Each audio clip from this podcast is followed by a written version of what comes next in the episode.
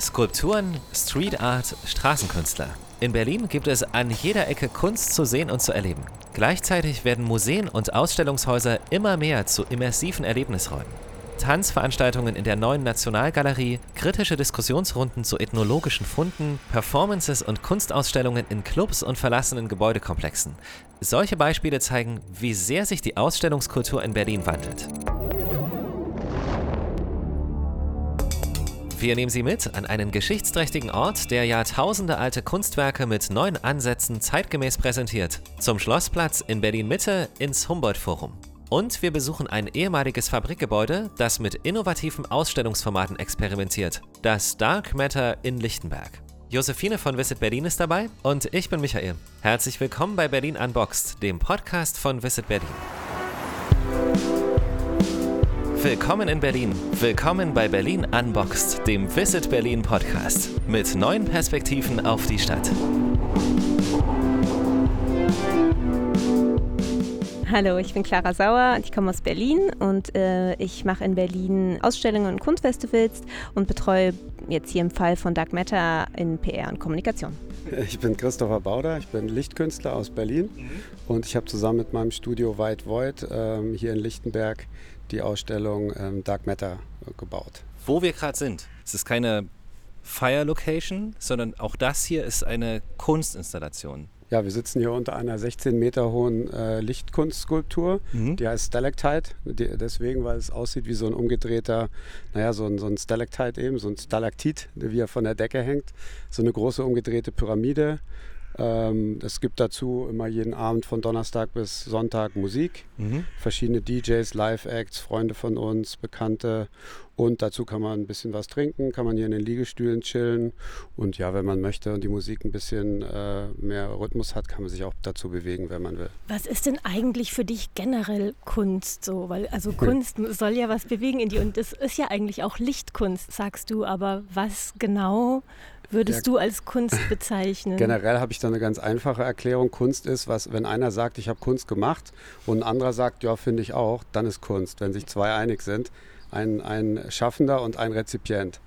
So, das, das ist eine ganz einfache Definition, weil sonst kann man, da kann man sich natürlich unendlich streiten, was ist Kunst. Und was glaubst du, macht Kunst spannend für ein möglichst großes Publikum heutzutage? Also es gibt verschiedene Dinge. Also es gibt ja auch Künstler, die sind politisch, die haben eine Message, die aufwühlt, die versuchen anzurühren, die versuchen dich zu erschrecken vielleicht. Ich habe so eine Sparte ein bisschen, ich mache gerne schöne Sachen. Im besten Fall berührt es einen durch seine Schönheit oder durch Klarheit oder durch Einfachheit. Und natürlich auch dieses Motto hier Dark Matter, das ist halt Programm. Also erstmal ist alles schwarz, außen schwarz, innen schwarz. Du wirst abgeschnitten von all deinen normalen Sinnen und Empfindungen und kannst dann halt in eine andere Welt eintauchen für einen Moment. Bisschen vergessen auch, was normalerweise deinen Kopf beschäftigt und auf andere Gedanken kommen. Und jeder halt ganz individuell für sich. Also ich schreibe ja nicht vor, was man da zu empfinden hat.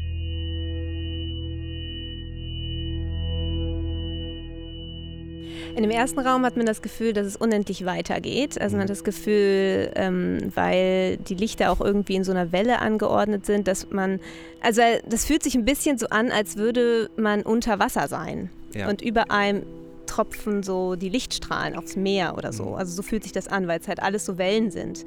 Und das verändert sich aber die ganze Zeit. Also es ist nicht so, dass es ein Zustand ist, der dann immer gleich bleibt, sondern irgendwie hat man das Gefühl, A führt nach B, B führt nach C und das will gar nicht aufhören. Genau, und keiner will gehen. Das, ja. das hat der Christopher auch gesagt, so dass die Leute den ganzen Nachmittag da drin stehen. Oder ja. halt so lange, wie man es empfindet. Oder keine Ahnung, ist halt schwer zu sagen. So. Ja, ja, das ist auch äh, wirklich interessant zu beobachten, wie die Menschenströme, in welchen Räumen sie gefühlt gar nicht mehr weg wollen und in manchen sie dann doch länger sind als vermutet. Also es ist ganz total interessant zu merken, äh, welche Menschen sich wieder auch bewegen. Ich würde dich gerne auch noch mal fragen, so, so euer allererstes Projekt, das war diese Lichtgrenze zum Jubiläum des Mauerfalls. Da wart ihr noch ganz jung, da wart ihr so 18, 19, du und dein Bruder, ne? da habt ihr angefangen. Fast, nicht wie heute. Genau. Ja, ja. waren wir ein bisschen jünger waren wir da noch, ja. Und ich habe auch damals, mochte ich schon gerne Kugeln, also ich mag gerne Grundform, Kugel, Quadrat, Dreieck, Pyramide, solche Sachen. Ähm, ja, das war so eine, eine, eine, schöne Fügung, weil mein Bruder ist ähm, Filmemacher hat sehr viel Dokumentarfilme gemacht über DDR-Vergangenheit, Aufarbeitung von DDR-Geschichte und so weiter und hat sich sehr viel auch mit der Mauer und deren Auswirkungen beschäftigt. Ich komme von der Lichtseite und wir haben gedacht, na, man musste da irgendwas machen, damals schon zum 20-jährigen Jubiläum, um nochmal klarzumachen, dass die Mauer da war wie die auch trennt, also auch quer über die Straßen, aber auf eine Art, die einfach ganz leicht und erstmal so ein Gegenpol ist zu der Schwerheit und der Undurchdringbarkeit der Mauer, aber in der gleichen Größe und Länge. Und haben halt damals überlegt, die ganzen 42 Kilometer machen wir jede pro Meter einen so einen Ballon, hatten wir überlegt, den auch noch eine Person halten sollte. 42.000 Teilnehmer wollten wir da haben. Das sollte dann 28 Minuten dauern für 28 Jahre Mauer. Und dann sollten die Leute den wegfliegen lassen. Und ähm, das war so unsere Idee. Da hatten wir so eine Präsentation gemacht und hatten wir eingereicht beim Hauptstadtkulturfonds damals. Haben wir nicht mal eine Empfangsbestätigung bekommen. Und dann ja, habe ich das auf meine Webseite getan als ein Projekt für 20, 30, 40, 50 Jahre Mauerfall oder so. Und dann zu 25 Jahre Mauerfall meinte mein Bruder wieder, also müssen wir doch irgendwie mal was machen jetzt. Und er hatte dann, dann schon Connections aufgebaut zu Kulturprojekten und hat dann ähm, das eben geschafft, dieses Projekt da denen vorzustellen. Und die sind da sofort angebissen, weil die Hände ringend was gesucht haben.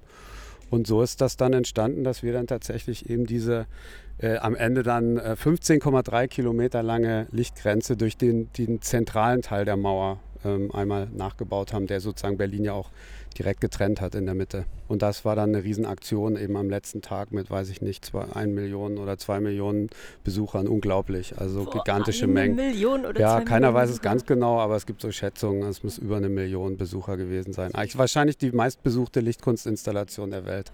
total toll, weil also diese Aktion, wie viele Menschen die zusammengebracht hat und auch jetzt noch zusammenbringt. Und das ist ja auch das, was wieder hier passiert bei Dark Matter, hier bei euch. Da kommen Menschen zusammen, erleben was und teilen dann dieses Erlebnis.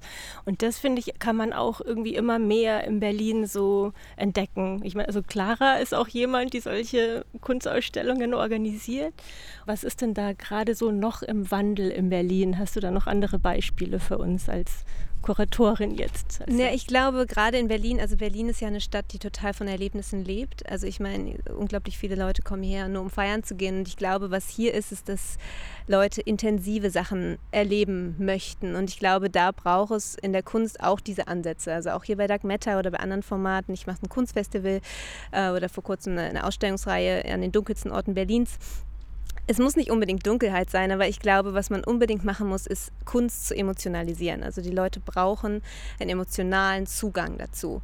Ob es hier ist, dass du dich einfach fallen lassen kannst, dass du dich einfach total hingeben kannst und einfach alle tollen Elemente, die auch Berlin prägt, ja, also Licht, Sound und äh, auch der umgebende Raum, äh, die dich einfach total packen. Ähm, es kann aber auch andere Dinge sein. Also man kann auch, ähm, wir zum Beispiel haben eigentlich immer einen Audioguide, ja, weil viele Werke haben natürlich, die haben auch viel Inhalt, was sie transportieren müssen. Aber man möchte nicht sich äh, irgendwie ein DIN A4-Blatt durchlesen, um das zu verstehen. Und ich glaube, was, was es braucht oder was es zumindest einfacher macht für Leute, Kunst zu erleben, ist diese Hürde wegzunehmen, dass sie etwas lernen müssen oder dass sie einen gewissen Bildungsstand haben müssen, um es zu verstehen. Und da muss man wirklich den Weg ebnen. Das klingt so barrierefrei irgendwie. So. Tatsächlich. Ja, darum, das ist auch total wichtig, weil ähm, gerade die junge Generation, mhm. die jetzt ja nachwächst, die hat oft überhaupt keinen Zugang zur Kunst. Ähm, und da braucht es gerade Projekte wie jetzt irgendwie Dark Matter oder so ein Kunstfestival, was auch die Werke total in den Mittelpunkt stellt. Bei uns ist es auch dunkel, ja. Dunkelheit ja. ist ein großartiges Mittel, um den Besucher quasi zurückzuführen auf ja. sich und auf die Emotionen. Genau, wir müssen wirklich, glaube ich, anfangen, gerade auch in Berlin zu gucken, was möchte der Besucher erleben also bei ihm zu, anzufangen und nicht zu sagen, ich habe jetzt hier einen weißen Raum äh, und hänge da Bilder an der Wand und wenn du was dazu wissen willst, dann liest dir bitte diesen Text durch. Ich glaube, das geht halt nicht mehr, weil die Leute sind hier unglaublich erlebnisgetrieben, was ich super schön finde. Also ist ja auch total aufwendig manchmal. Also wenn man sich anguckt, was da jetzt im Humboldt-Forum passiert, da steckt ja wahnsinnig viel Geld drinnen und auch was ihr hier macht, das ist ja ein unglaublicher Aufwand. Also was motiviert dich denn dazu, so Kunstwerke zu schaffen mit so einem hohen Aufwand und so viel Geld da reinzustecken. Du könntest wahrscheinlich, wenn du das alles jetzt nur kommerziell machen würdest, viel, viel reicher sein, als wenn du das dann wieder hier in die Kunst stecken ja. würdest. Was motiviert also, dich dazu? Ja. Also ich habe ja diese Idee oder Vorstellung, dass jeder Mensch hat so eine Mission auf der Erde. Ist für irgendetwas da. Irgendwas ist dein Auftrag.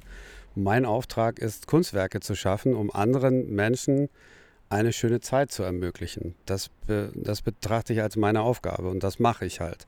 Da geht es nicht darum, ob ich damit reich werde oder ob ich äh, damit berühmt werde oder sowas, sondern das ist mir ein Bedürfnis, das zu tun und das macht mir Spaß. Und wenn dann die Leute kommen, so wie hier auch noch sehr viele Leute und glücklich sind oder auch, auch traurig sind aus einem bestimmten Grund oder irgendeine äh, emotionale Veränderung durchlaufen durch meine Kunst oder ich muss ja auch sagen, durch unsere Kunst, da ist ja ein Riesenteam beteiligt, ich mache ja hier gar nichts alleine, ähm, durch unsere Kunst, ähm, dann, dann ist meine Mission geglückt sozusagen und das macht mir hier halt großen Spaß. Wir haben deswegen auch dann irgendwann hatte ein Mitarbeiter die Idee, wir legen da ein Gästebuch hin, wo ich erst dachte, in so ein Gästebuch reinschreiben, das ist die beste Idee überhaupt gewesen. Da, da kommen ganz tolle Kommentare einfach weil die Leute sich auch, das ist ja nicht ein Interview oder die werden befragt, sondern sie können sich alleine darauf konzentrieren und da was reinschreiben, unbeobachtet können positiv, negativ, was auch immer ihre Gedanken dazu sind. Und das Fällt ist halt ein guter Spruch ein, den jemand. Oh, da ganz, für alles. ganz viele Sachen, die da drin stehen, also wirklich bewegende Sachen. Da zwei Menschen haben geschrieben in so einer, auch schon so einer, wie sagt man, so eine altmodische Schrift, sage ich jetzt mal, eine Handschrift. Und ja, eine, eine des tollsten Erlebnisses unseres Lebens werden wir nie vergessen. Äh, Erna und Hans, 82 und 85 Jahre alt. Sowas steht dann halt da drin. Ein anderer alter Herr hatte reingeschrieben, es ist viel zu dunkel, Paul. Oder irgendwie sowas. Das ist so die Bandbreite der Kommentare, die da so drinstehen. Eine andere Frau hat tatsächlich reingeschrieben, äh, seit mein Mann gestorben ist, hatte ich zum ersten Mal wieder ein Lächeln auf den Lippen. Solche Sachen. Also wirklich ganz, ganz berührende Sachen, lustige Sachen, Kinder, die sich freuen und malen Bilder rein von ihrer Lieblingsinstallation oder wie sie die Tonleiter spielen. Also super, da könnte man fast ein ganzes Buch schon daraus machen aus den, den Einträgen, die wir das da gesammelt haben. Kunstwerk. Ja, das ist schon ein Kunstwerk für sich, genau. Ja. Also die Ausstellungskultur verändert sich. Aber in welcher Form? Und wie beobachten oder auch fördern das Menschen wie Clara und Christopher? Naja, es sind, sind zwei Seiten dazu. Einerseits konnte ich natürlich erst durch die Möglichkeiten, die mir der Computer und äh, was ich damit erschaffen kann und neue Technologien und Projektion und LED und so weiter haben mir erst ermöglicht, diese Art von Kunst überhaupt zu machen. Auf der anderen Seite die, hat die Gesellschaft sich auch dahin verändert, was sie konsumiert und was sie sehen wollen. Ich bin mit MTV aufgewachsen, schnelle Schnitte, äh, laute Musik und so weiter und so ähnlich waren die Filme zu der Zeit dann auch. Heute, die Kids wachsen auf mit Computerspielen. Du musst die ganze Zeit, du musst selber aktiv sein. Ich bin ja noch eher so passive Generation. Ich spiele auch Computerspiele, aber ich gucke mir die Landschaft da an ich habe gar keinen Bock auf die Missions, die du da hast und da musst du das finden und tauschst du das gegen das und hier musst du das abfragen und so. Mhm. Und die Kids sind aber damit groß geworden heutzutage oder auch gar nicht mehr die Kids, auch Erwachsene ja inzwischen. Und das ist halt eine Art, wie du gewöhnt bist, Sachen zu erfahren.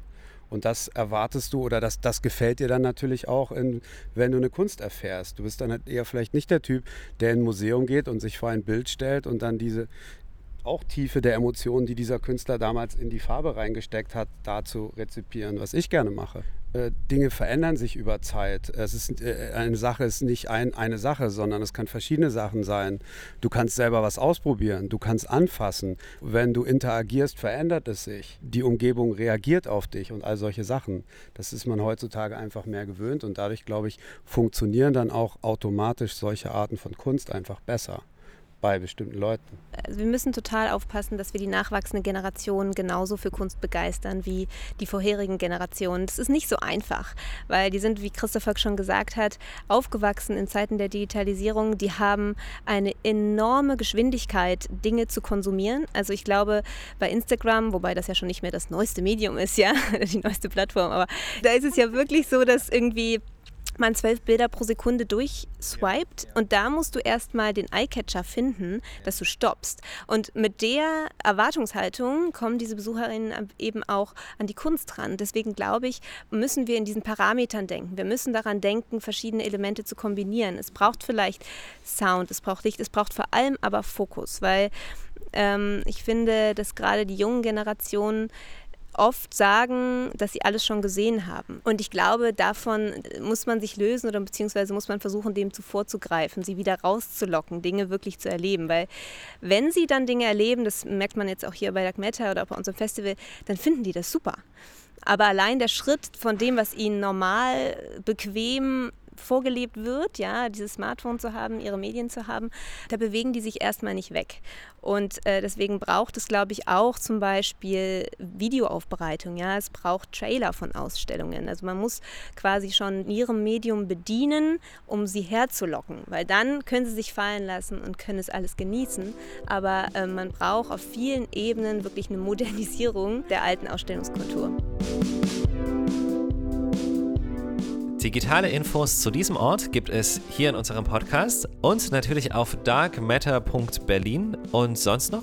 Ja, und auch, man findet uns auch auf allen anderen Medien, Twitter, Instagram, Facebook und äh, TikTok, obwohl wir da selber nur ein Video hochgeladen haben, weil das Medium irgendwie ganz anders funktioniert. Da müssen ja alle anderen müssen TikTok-Filme machen und nicht man selber.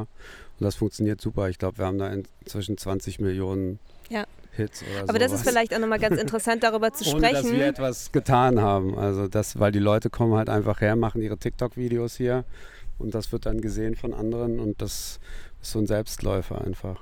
Das bietet sich halt auch perfekt an, ne? Ja. Das kann man nicht anders sagen. Aber das ist interessant, weil äh, diese Medien, die ja quasi hauptsächlich konsumiert werden von den Leuten, worüber sie dann auch so viel sehen, ähm, die werden natürlich hier auch angewandt. Ne? Also Instagrammable äh, oder jetzt vielleicht TikTokable, ich weiß nicht, wie man es nennt, äh, ist auf jeden Fall äh, eine gute Sache für Ausstellungen. Auf jeden Fall, das hilft. Ne? Aber ich glaube, es darf es nicht ablösen. Es wäre schön, wenn es kombiniert würde. Aber was wichtig ist, das, ist, das trügt ja. Also die Leute denken so, ha, habe ich auf Instagram gesehen, aber das ist ja nur das ist ja nur ein Snapshot. Du musst halt leider doch herkommen, leider. um wirklich die zu verstehen, wie die Experience ist. Weil es ist nicht das eine Bild oder der kurze Film, sondern das sind alles zeitbasierte Installationen, die über längere Zeit sich entwickeln. Es ist eben nicht das eine Bild, wovon Instagram natürlich so lebt, sondern es ist eine Erfahrung, die du machen musst und dafür musst du herkommen. Deswegen sitzen wir auch zusammen hier. So. Und, und wir haben uns vorhin ein bisschen schwer getan, so einen Ort zu finden, weil könnte man theoretisch überall sitzen und überall reden. Das ist genau der Grund, was du ja auch sagst. So empfinde ich das auch. Auch zum Reden ist halt was anderes, sich einfach nochmal persönlich zu treffen am Ende. Es ist noch die realste Experience, ja. Ja, voll. Also ich würde auf jeden Fall den Moment gerne nutzen, um ähm, vielen, vielen Dank zu sagen für genau diese kleine, kurze, aber intensive Experience hier zu sein. ja, sehr gern. Hat Spaß gemacht. Ja. Danke auch an dich. Ja, sehr gern. Josephine, danke. Ja, ich will auch noch Danke sagen. Cool.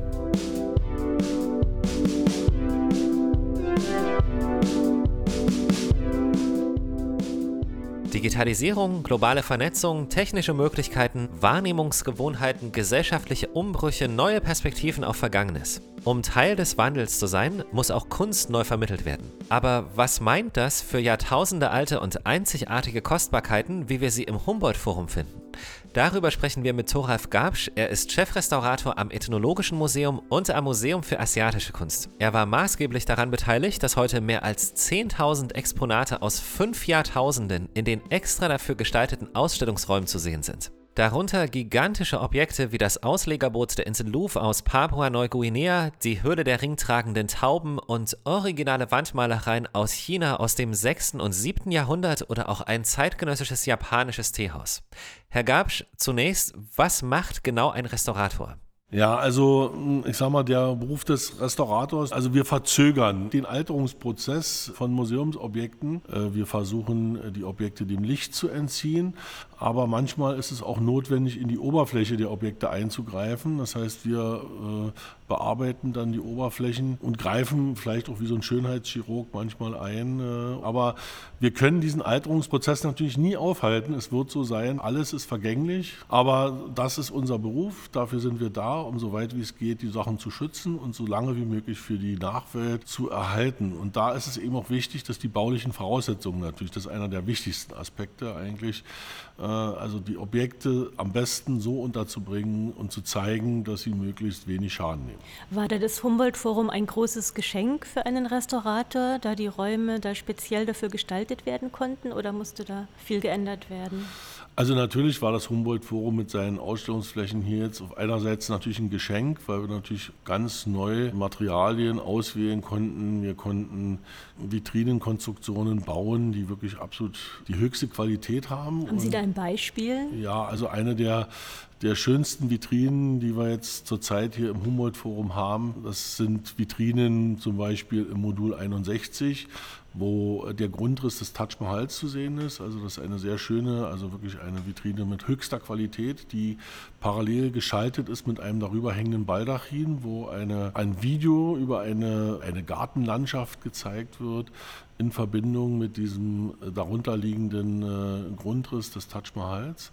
Und der ist so lichtempfindlich, dieser Grundriss, dass dann jedes Mal, wenn dieses Video anfängt, fährt eine Jalousie zu und deckt dieses Kunstwerk ab, damit es vor Licht geschützt wird. Und das sind so Automatismen, die wir natürlich sonst bisher in keinem anderen Museum hatten. Also ich selbst bin ja, wie gesagt, schon sehr lange im Museumsbereich tätig, aber das sind schon hohe Qualitäten. Es gibt sowas natürlich auch im neuen Museum. Aber hier für die Sammlung des Ethnologischen Museums beziehungsweise für das Museum für asiatische Kunst war das bisher ein, ist das absolut neu. Also das gab es bisher noch nicht. Das klingt auch ein bisschen nach so 21. Jahrhundert. Also so ein Stück weit stelle ich mir das auch so ein modernes Museum so vor. Ja, also es ist natürlich so, es zieht immer mehr Hightech ein mhm. äh, in die Ausstellungsgestaltung. Das muss man sagen, wenn man auf die Flächen geht. Man sieht es ja, wir haben ganz viel Beamer, wir haben Touchpanels, wir haben eben Vitrinen, die automatisch mit anderen Videoinstallationen zusammen äh, funktionieren. Aber all die Dinge haben natürlich einen Nachteil. Sie sind alle irgendwie computergesteuert, sie brauchen alle Chips, sie müssen programmiert werden. Äh, sie haben natürlich, also gegenüber den analogen Ausstellungen, Ausstellung, wie es mal früher der Fall war, brauchen sie viel mehr Leute. Und sie haben natürlich die nachrangigen Aufgaben, die da dranhängen, die sind sehr komplex. Und sie wollen natürlich, die Besucher wollen natürlich nicht immer dasselbe Video sehen. Und sie wollen auch nicht immer dieselben Sachen auf dem Touchpanel haben, sondern sie wollen sich vielleicht auch, dass die Sachen sich weiterentwickeln, dass neue Medien eingespielt werden, um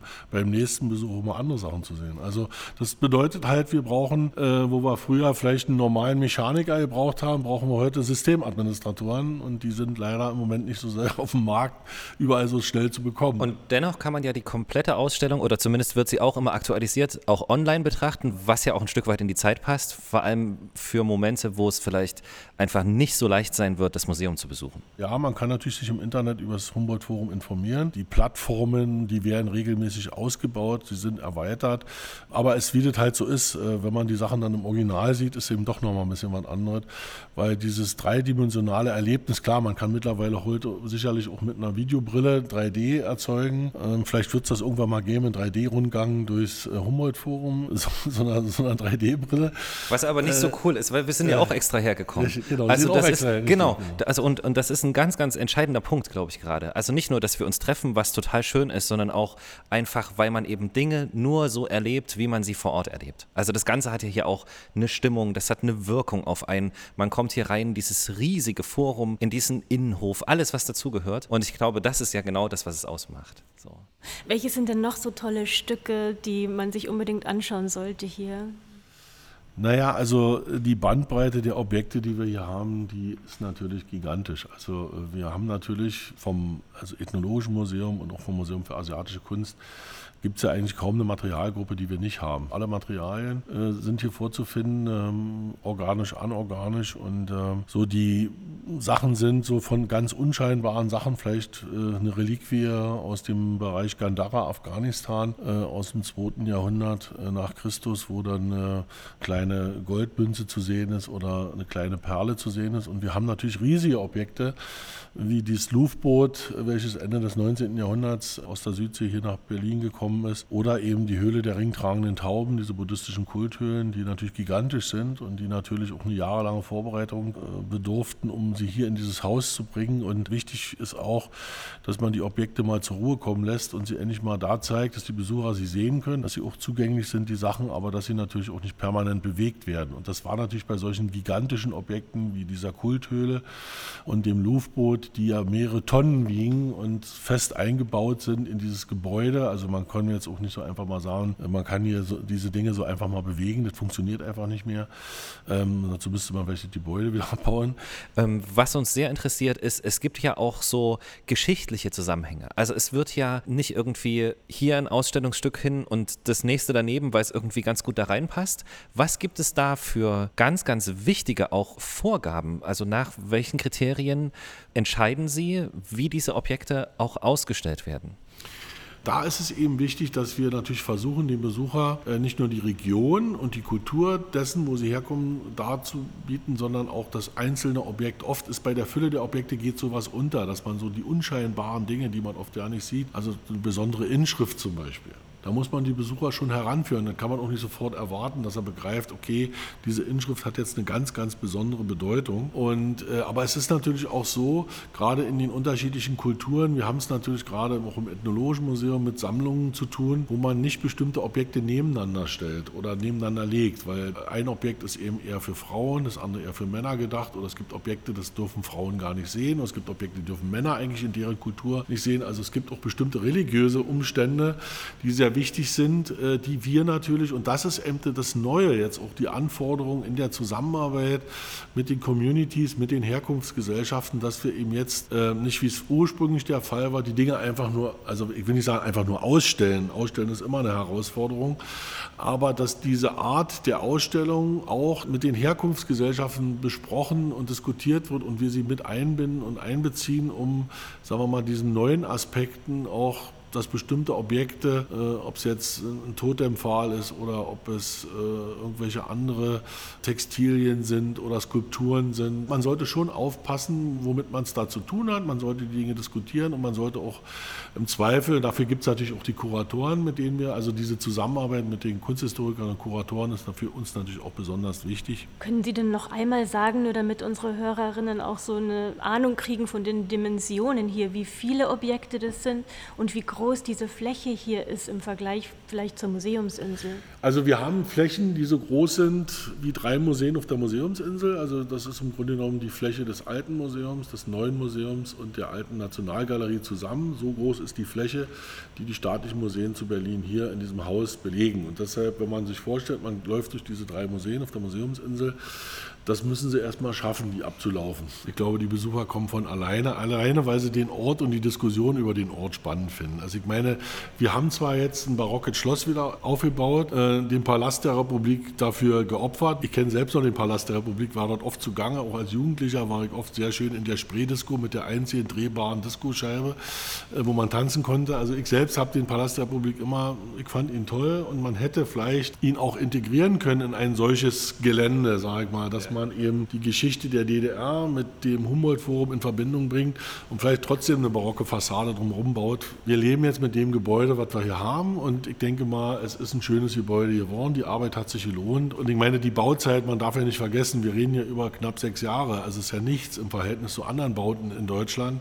oder in Europa und der Welt. Also man darf ja nicht vergessen, was man hier geleistet hat. Ja, also wo ich 2009 hier angefangen habe, der war hier noch Wiese. Ja, also und der Grundstein ist ja, wie gesagt, erst äh, vor sechs Jahren gelegt worden. Also es ist ja noch gar nicht so lange her. Äh, aber ja, dieses Gebäude, ich denke mal, es wird auch nicht immer so bleiben. Also natürlich wird die Fassade so bleiben. Klar, das wird auch so bleiben. Aber innen wird sich natürlich ändern. Die Stadt Berlin wird Dinge verändern. Sie werden andere Ausstellungen zeigen. Äh, die Humboldt-Universität wird auch mal ihre Ausstellungen verändern. Und natürlich wir auch. Ja. Aber es gibt natürlich bestimmte Points, die werden wir nie verändern. Die werden einfach festbleiben. Und die hatte ich ja vorhin schon genannt. Das sind die ganz großen Objekte, die bleiben. Die kann man nicht einfach verrücken. Ich meine, wir haben es ja mit Objekten zu tun, die zum Teil 6.000, 7.000 Jahre alt sind. Und ich meine, der Zeitraum des Erhaltens, der ist ja schon lange, den wir hinbekommen haben. Aber wenn man mal das Erdzeitalter nimmt, ist das ja nur äh, Klecks äh, und mehr nicht.